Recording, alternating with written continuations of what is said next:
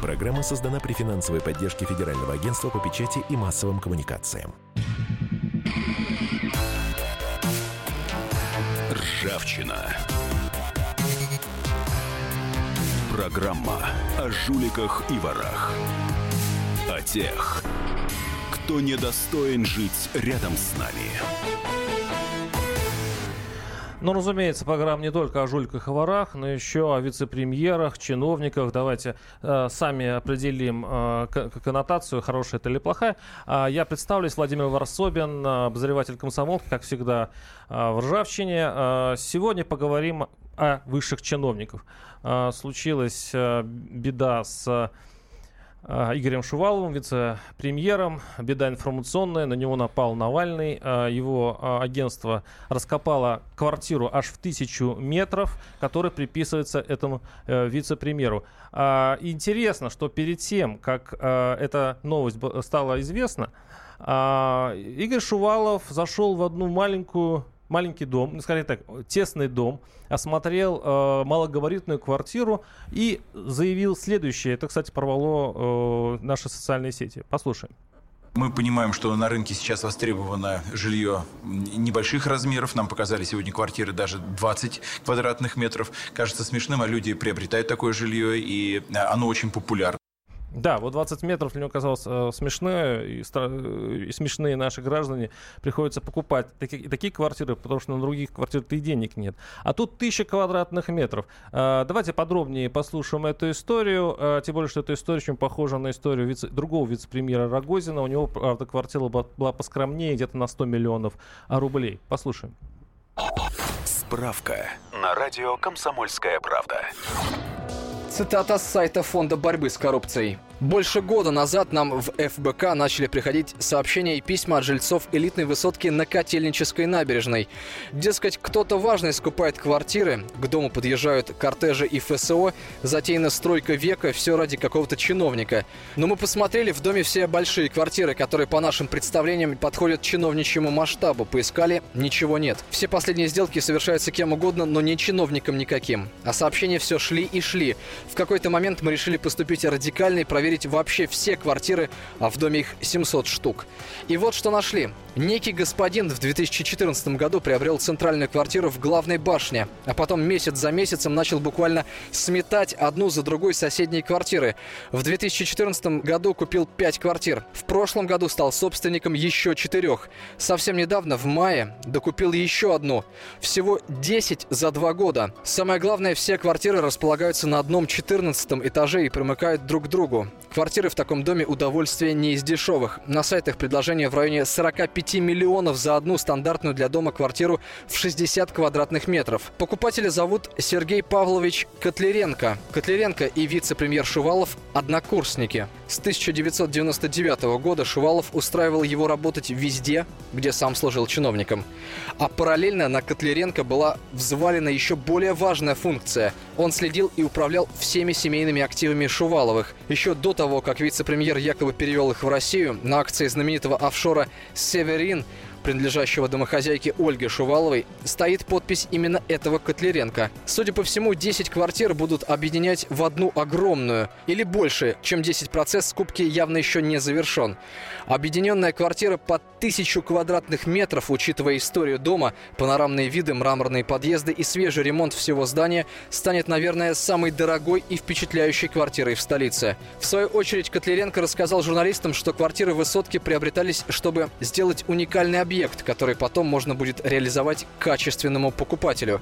Кроме того, собственник не исключил, что в итоге этот объект перейдет в собственность семьи Шуваловых. Также юрист подтвердил, что уже много лет управляет активами вице-премьера. По какому-то странному совпадению именно этот дом вдруг стали спешно капитально ремонтировать за счет московского бюджета. Причем на ремонт высотки из городской казны была выделена фантастическая сумма – более трех миллиардов рублей. И поэтому у меня в студии э, Илья Шуманов, заместитель генерального директора антикоррупционного центра Transparency International в России. Правильно произнес? Абсолютно. Спасибо. А, один из главных специалистов по таким вопросам. Я хочу спросить, а здесь какая-то коррупционная составляющая просматривается или это просто очередная история о наших богатых чиновниках?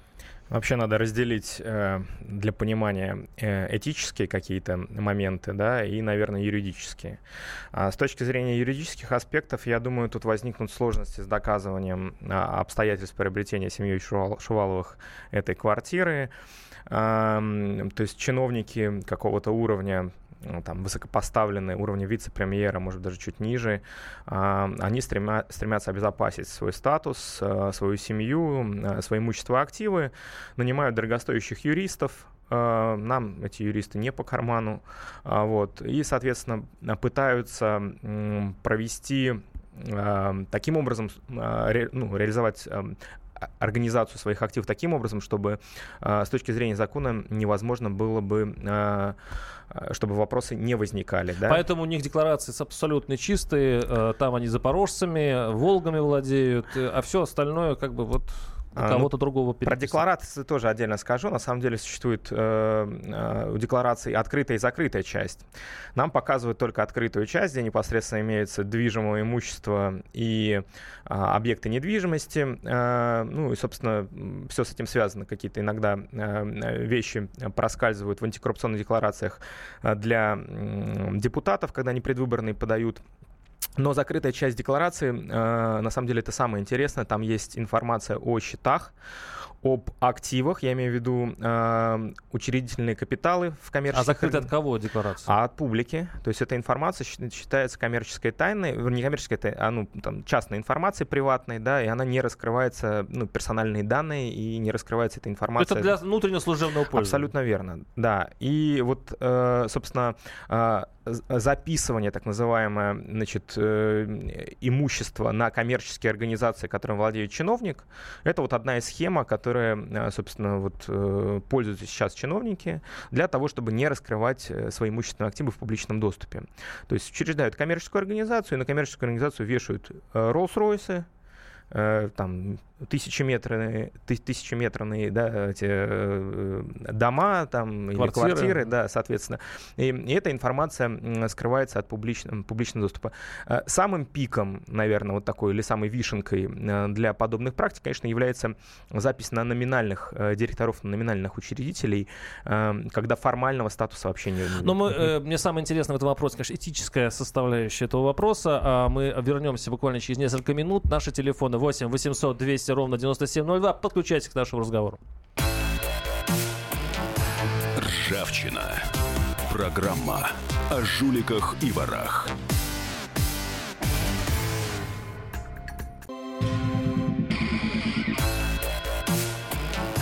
Ржавчина. Программа о жуликах и ворах. О тех, кто недостоин жить рядом с нами. Нет, нет, нет, мы говорим сегодня о вице-премьере Шувалове, а вовсе не о том, о чем сейчас э, грозно э, говорит вступление. Владимир Варсобин, обозреватель комсомолки в эфире. Я напоминаю, что у нас в студии Илья Шуманов, заместитель генерального директора антикоррупционного центра Transparency International.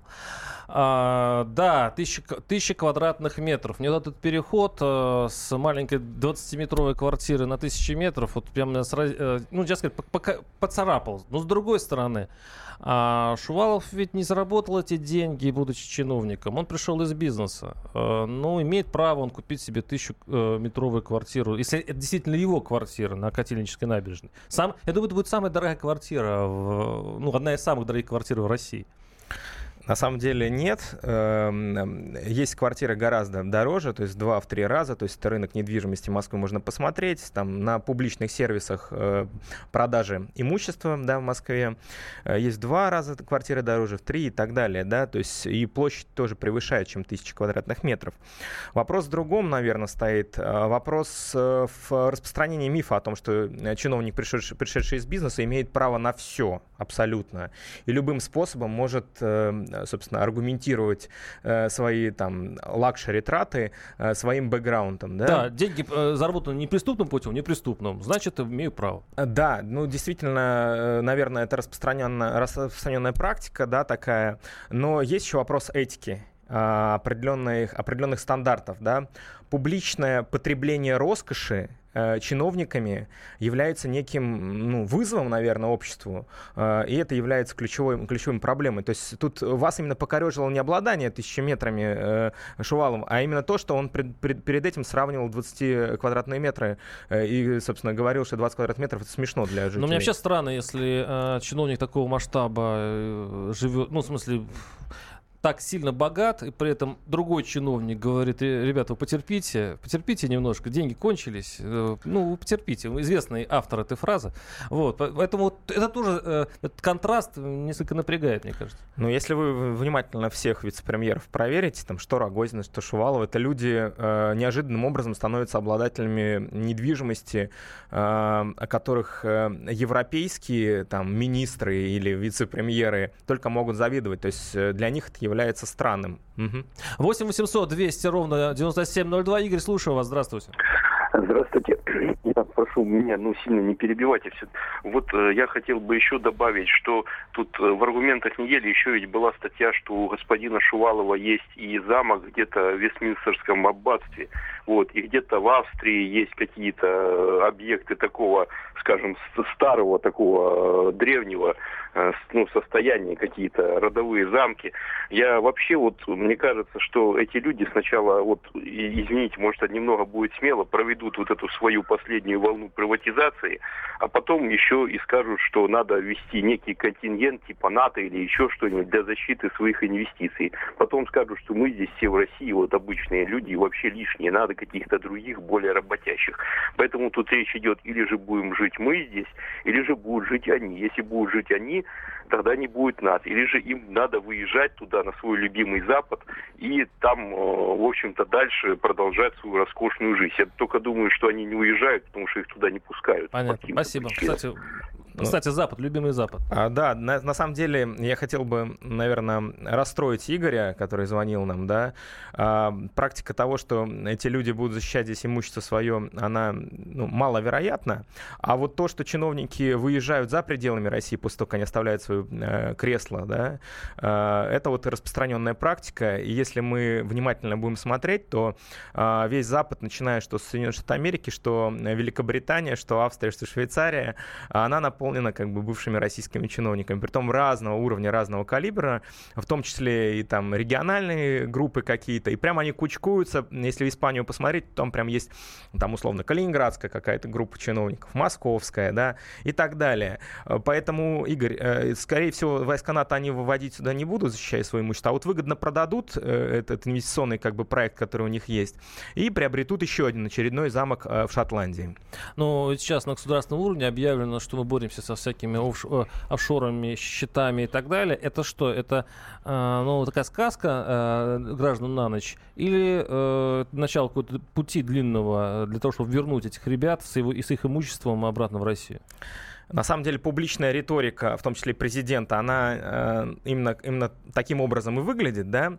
Но если бы не дырки как бы непосредственно законодательства, которые позволяют без проблем владеть любым имуществом в любой стране мира. Дырки или специальные ла- э, лозы? Лакуны, лакуны, да, да. мы скажем. Да. Слушайте, э, ну как бы намеренно это сделано и, или как бы случайно, я не буду говорить. Ну, мне кажется, что это намеренно оставлены эти дырки для владения имуществом чиновников за пределами страны. Сейчас Минфин внес законопроект, запрещающий владеть любыми офшорами, будет ли он принят э, депутатами Государственной Думы?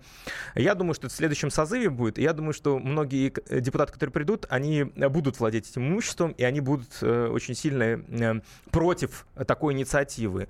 Вот. Антиофшорная риторика, она действительно есть, но надо сказать, вот если экспертное мнение вам интересно, то, мне кажется, на настоящий момент она провалилась. Да. Это и показывают панамские документы, насколько у нас активно публично должностные лица э, пользуются и представители госкорпораций э, этими инструментами. Для бизнеса это единственный способ, э, скажем, инвестиционно застраховаться каким-то образом, хеджировать свои риски, чтобы у них все здесь не отняли. Угу.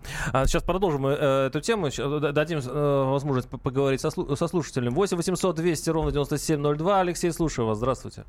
Добрый вечер. Ну вот, слушая вашу сегодняшнюю тему, значит, я почему-то э, помнил сразу э, по поводу вот, особенно этики, э, когда учительница из-за того, что денег не хватает, танцует э, стриптиз когда, в общем-то, подросток, если так разобраться, мальчишка там повыпендривался со своими деньгами, как футболист на острове.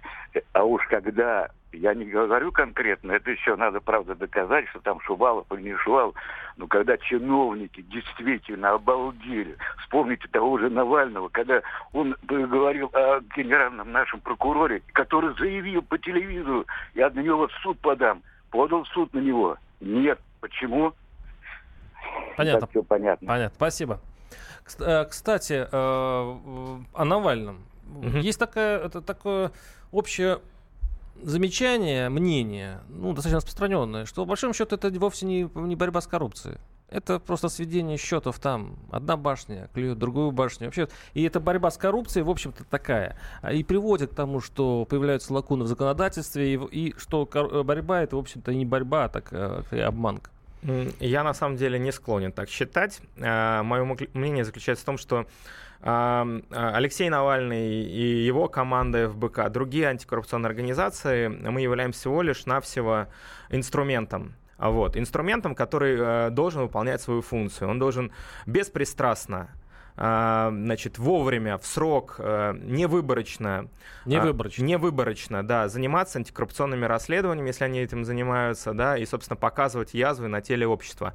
Вот. Если это такое происходит, вне зависимости от источников происхождения информации, вне зависимости от того, кто является информантом, да, то есть э, это, естественно, является э, неким благом для всех нас, потому что это вскрывает неочевидные вещи, неочевидные проблемы. А для кого скрывают? Я не очень очень себе представляю общество, которое могло бы принудить высокого чиновника из-за такого истории уйти в отставку. Зато я могу представить себе, кто может принудить этого человека уйти в отставку. На, на этого человека э, повлияет э, подобная история, и у такое ощущение, что он об этом знал. А, я не могу вам ответить на этот вопрос. В голову человеку одному, о котором вы говорите, за, залезть очень трудно. Владимиру Путину, что ж, да, все вот, вокруг. Э, да. Я просто говорю о том, что э, вне зависимости от э, того или иного восприятия этой ситуации, э, надо смотреть э, о том, на то, что, то, что, о чем говорил сейчас слушатель, который звонил. Да? Он говорит о том, что институт репутации, вот институт репутации в России, э, он практически отсутствует.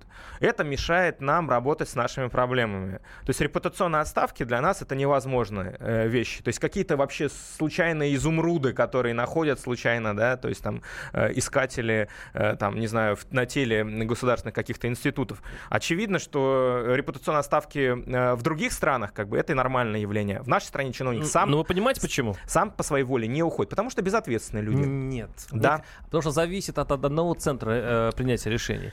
А общество не может принудить его уйти в отставку. Они не боятся общества. Они боятся всего лишь своего начальника. А, а у него какие-то в голове другие правила игры. Смотрите, у, любого начальника есть другой начальник, условно, да, то есть на уровне региональном такая же история происходит. Там никакого Путина на уровне регионов нету, есть на, на уровне регионов губернаторы. Свой Путин, да. На уровне мы, э, муниципалитетов это мэр. То есть, э, на самом деле, центров принятия решений очень сильно много размыт, но в принципе института репутации в России на текущий момент пока нет, А вот прервемся мы сейчас на рекламу. А, оставайтесь с нами. Наши телефоны 8 800 200 ровно 9702. Ржавчина. Программа о жуликах и ворах.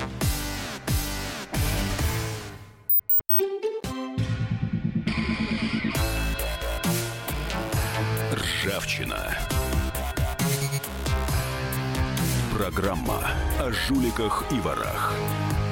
О тех, кто недостоин жить рядом с нами. У микрофона обозреватель комсомолки Владимир Варсобин. Ну, заканчиваем мы, наверное, эту тему с Шуваловым. А, мы сейчас перейдем к еще одной вкусной теме. Это отставка командующего Балтийским флотом, которым, в которой э, есть много коррупционных составляющих и очень странных и любопытных. Но э, вот у нас в студии э, Илья Шуманов, заместитель генерального директора антикоррупционного центра Transparency International.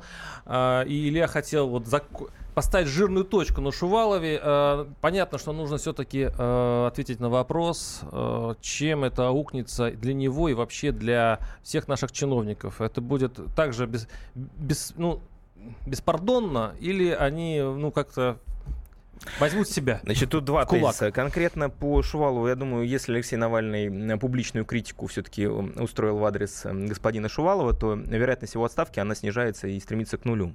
Значит, э, чем это закончится для России и к чему это все приводит, да?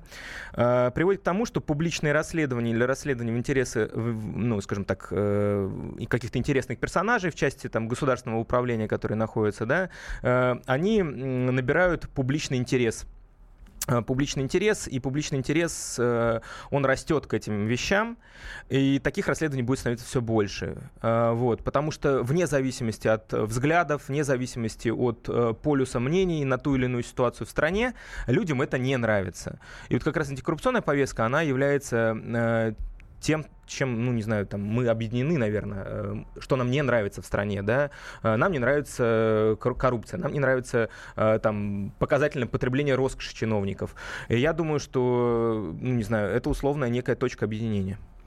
Да, то есть у власти вообще два выхода. Первый э, вариант это сам, э, самой побороться с коррупцией, а другой вариант закрыть все возможности для того, чтобы вы собирали информацию. Кстати, это тоже тема. А, Согласен. Да, мы возвращаем, мы э, не то что возвращаемся, мы продолжаем нашу э, работу, идем сейчас на север, мы идем на Балтику, там, где э, город Балтийск. Э, там был отправлен в отставку командующий Балтийским флотом Виктор Кравчук. А почему? Давайте послушаем справочку. Справка на радио «Комсомольская правда». После проверок, которые выявили многочисленные факты мошенничества и воровства своих должностей в руководстве Балтийского флота, лишились командующий флотом Виктор Кравчук, начальник штаба флота Сергей Попов, а также 50 адмиралов и капитанов первого ранга.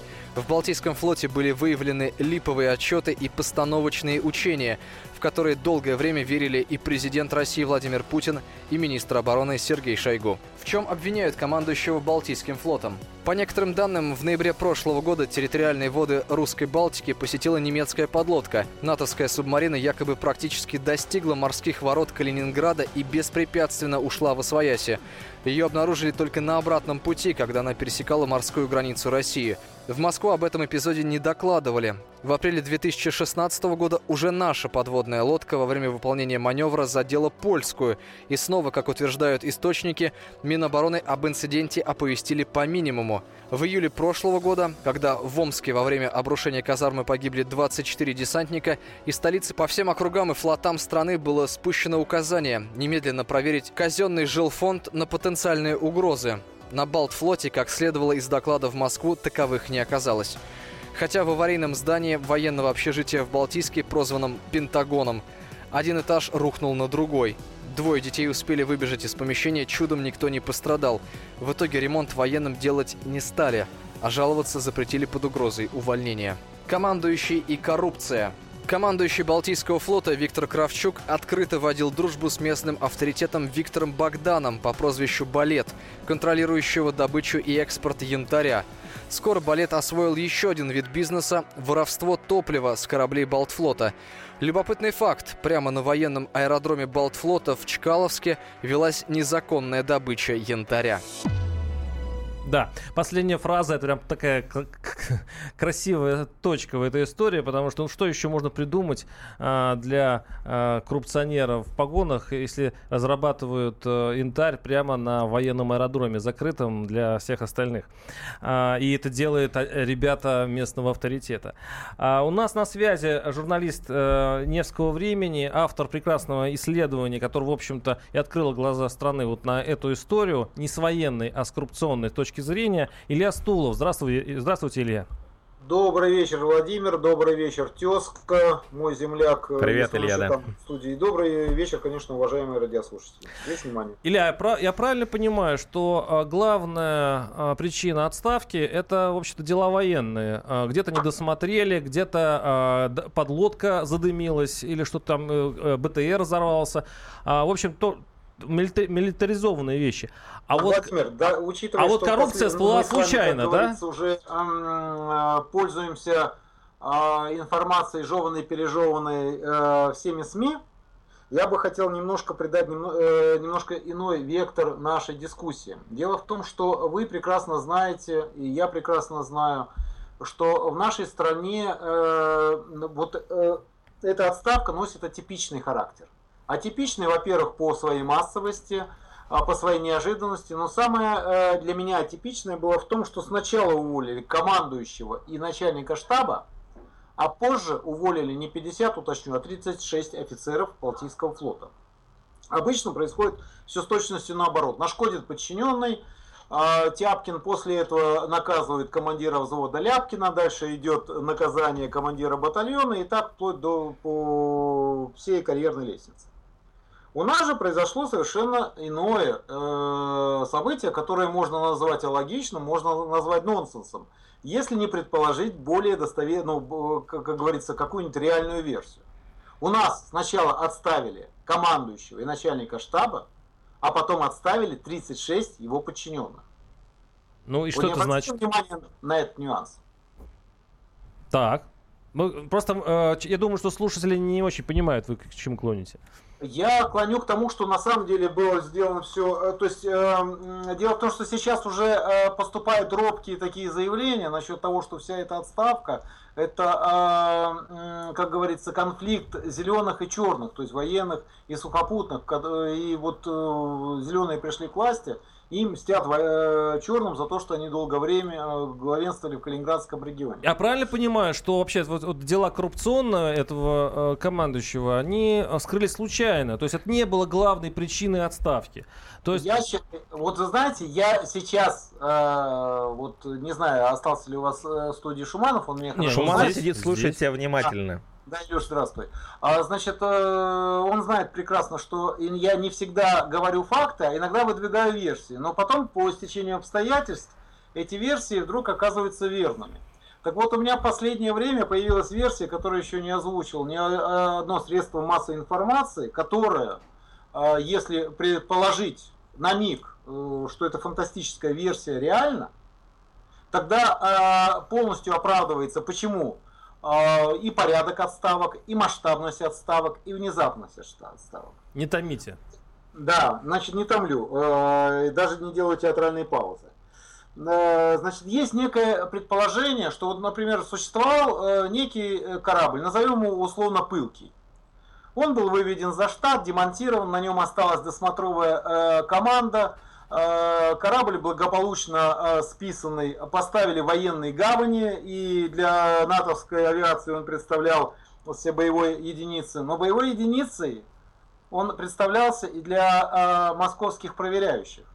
Но самое главное, если предположить, что на него все это время, а это не менее пяти лет, списывалось не только продовольствие и топливо, но еще и ЗИП и ряд других вещей, то можно предположить, почему А сначала э, вскрыв, вот если вдруг, не дай бог, эта фантастическая версия реализована, и э, проверяющие об этом узнали, почему срочно был отставлен командующий начальник штаба, и после этого по этапу, если посмотреть, кстати, должностной ранжир, э, то можно даже предположить, в каком подразделении все это могло случиться. Были уволены офицеры, которые э, не просто, э, как говорится, искажали доклады, а были связаны четкой и, э, круговой... Илья, мало времени. Скажите, вот э, то, что э, он сотрудничал, командующий сотрудничал с авторитетом, который, ну, который это занимал... Это знал весь, весь Балтийск знал, прокурор знал, в Горсовете знали, что сливает э, топливо. Почему так долго молчали? Владимир, э, во-первых, никто, ну, то есть пресса, региональная пресса об этом писала с э, завидной регулярностью. Почему э, молчали проверяющие или товарищи, условно говоря, из особого отдела, это, наверное, вопросы к ним. Угу. А по сотрудничеством я бы это не назвал, но просто потому, что человек может потом обратиться в суд. Но то, что Илья, Илья, послушай, э, я, я тебя секундочку перебью. Смотри, э, мне кажется, как бы ты, ну, 10 секунд. Да, немножко упускаешь одну, одну из э, главных вещей, то, что э, непосредственно Кравчук был человеком Черкова. Так, э. и мы эту тему э, продолжим через несколько минут. Оставайтесь с нами. 8 800 200 ровно 9702. Ржавчина. Программа о жуликах и ворах.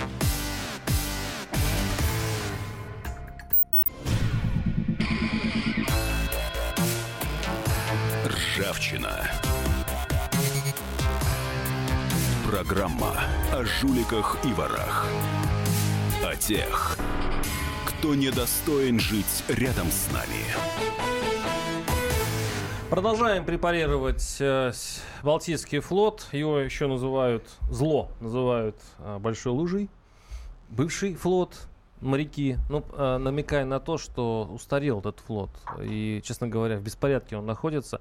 А, Вар, я не представился, Варсобин Владимир, э, обозреватель комсомолки, ведет эту передачу. И у нас а, в студии Илья Шуманов, заместитель генерального директора Transparency International, антикоррупционного центра. И на удаленной связи по скайпу а, Илья Стулов, журналист Невского времени, который э, и занимался расследованием очень громкого дела отставки командующего Балтийского э, флота. И интересные детали э, э писали в прессе, э, что э, про коррупцию вообще-то в этом флоте знали все. Что сливают горючее с кораблей знали все. Что, что э, знакомство командующий вел с, э, с авторитетами, и они копали у него в, э, на аэродроме Янтарь тоже знали все. Но сняли его не за это, а сняли за то, что подлодка задымилась. Ну, вот так условно говоря. Я вот правильно сейчас э, пересказал так э, э Илья, э, на связи Илья Стулов из э, Балтийска. Я правильно Я передаю? Думаю, что да, конечно, имела э, место система накопительных правонарушений, но мне кажется, вот последним э, апофеозом всего и кульминации развития была инспекция э, флота, которая прошла с 10 мая по 11 а, июня. Надо дать должное, господин Кравчук уже понимал, когда инспекция ехала, а, для чего она едет и как едет, имеется в виду. Да. И срочно а, ушел на, на бюллетень. Ну, дай бог, чтобы здоровье у него все было хорошо. А, э, Илья, скажите, вот, да. э, вот вообще-то говоря, из Москвы это смотрится немножко фантасмагорически, потому что ну как это, ну все все знают, да, э, прокурор знает, что, что э, дела там паршивые с коррупцией во флоте, но опять-таки снимают не за это. Вот это, это почему? Да, у меня происходит? на самом деле два тезиса здесь есть. Значит, э, первый тезис, он не был еще озвучен, это то, что непосредственно господин Кравчук, это человек э, бывшего главкома ВМФ, это Черкова, Э, то есть они как, э, ну, как один клан в армии, можно сказать, да, то есть э, Кравчук был в свое время замом у Черкова. Исходя из этого мы говорим о том, что это, собственно, некая клановость. И устранение Кравчука здесь есть некая последствия устранения Черкова. То есть это некий один клан фаворитов, да, скажем так, э, пришел на смену Чер... другим. оставшись Черков у власти, и, и так бы да, продолжался да, еще лет 10. Да, я буду на этом настаивать. Я согласен с посылом, но не согласен с выводами. Сейчас я просто пытаюсь сообщить. На самом деле, э, действительно, Балтийская это особая территория, и к ней должно быть особое внимание, естественно, со стороны правоохранительных органов. То есть там молодой прокурор, он активно как бы вмешивается в эти вещи. Но это вопрос больше, наверное, э, к прокуратуре военной. Это совершенно отдельно отдельное ведомство закрытое, которое не публикует информацию в своих отчетах, о своей деятельности и прочее.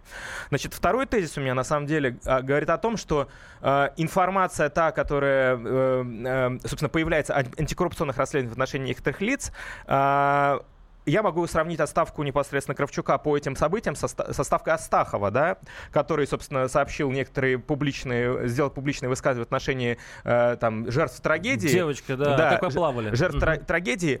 А потом причиной его отставки стало в том числе антикоррупционное расследование. Э, собственно, СМИ сообщили, что есть антикоррупционные претензии к нему относительно того, что его родственник э, владел там или имел отношение к банку, через которого проводили деньги mm-hmm. уполномоченного по правам То есть, детей. скорее всего, за это он полетел, да? Вот, вот, да. На самом деле, за что именно, э, собственно, люди уходят в отставку, нам, нам, нам не, ста- не становится известно. Нам становится несколько причин. Это не педагогично, кстати. Вот педагогично Нет, ну... это когда знаешь, за что уволили конкретного чиновника. И он знает, его коллеги знают. 8 800 200 ровно 9702. А, Александр, слушаю вас. Давайте послушаем нашего слушателя за тавтологию. Здравствуйте. Вы в эфире. Э, вечер добрый.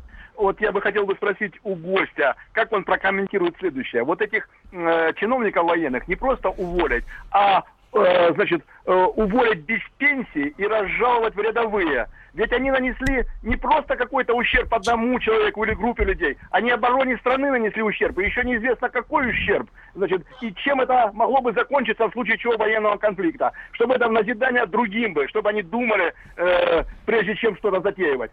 Значит, я вот коротко отвечу на ваш вопрос на этот. На самом деле, э, э, вот показательные казни это э, меньше всего, э, чего сейчас ждет наше общество. То есть охотой за ведьм у нас очень люди охотно занимаются и бросаются сразу в печку этих людей, которые чем-то там, не знаю, проштрафили. Чтобы вы понимали, Балтийский флот — это тысячи людей, тысячи военнослужащих, которые в том числе, э, ну, не знаю, выполняют свои обязанности абсолютно корректно и абсолютно честно. честно, да. И я выступлю в защиту этих людей, на самом деле. То, что вот происходили какие-то вещи отдельные, я думаю, ну, правоохранительные органы должны разобраться в этой истории и найти виноватых. Они уже, собственно, нашли. Но то, что приписки, подлоги, показуха, потемкинские деревни — это суть нашей жизни, как бы вне зависимости, армия это или там, не знаю, муниципалитет какой-то старый, да, где там вешают плакаты какие-то, это, конечно, естественный факт. Но это мы смотрим из Москвы. Илья, Илья, да, слушаем вас. Да. Э, э, да, я хочу сказать, в данном случае э, Илья Шуманов только подтвердил э, ту версию, которую я озвучил.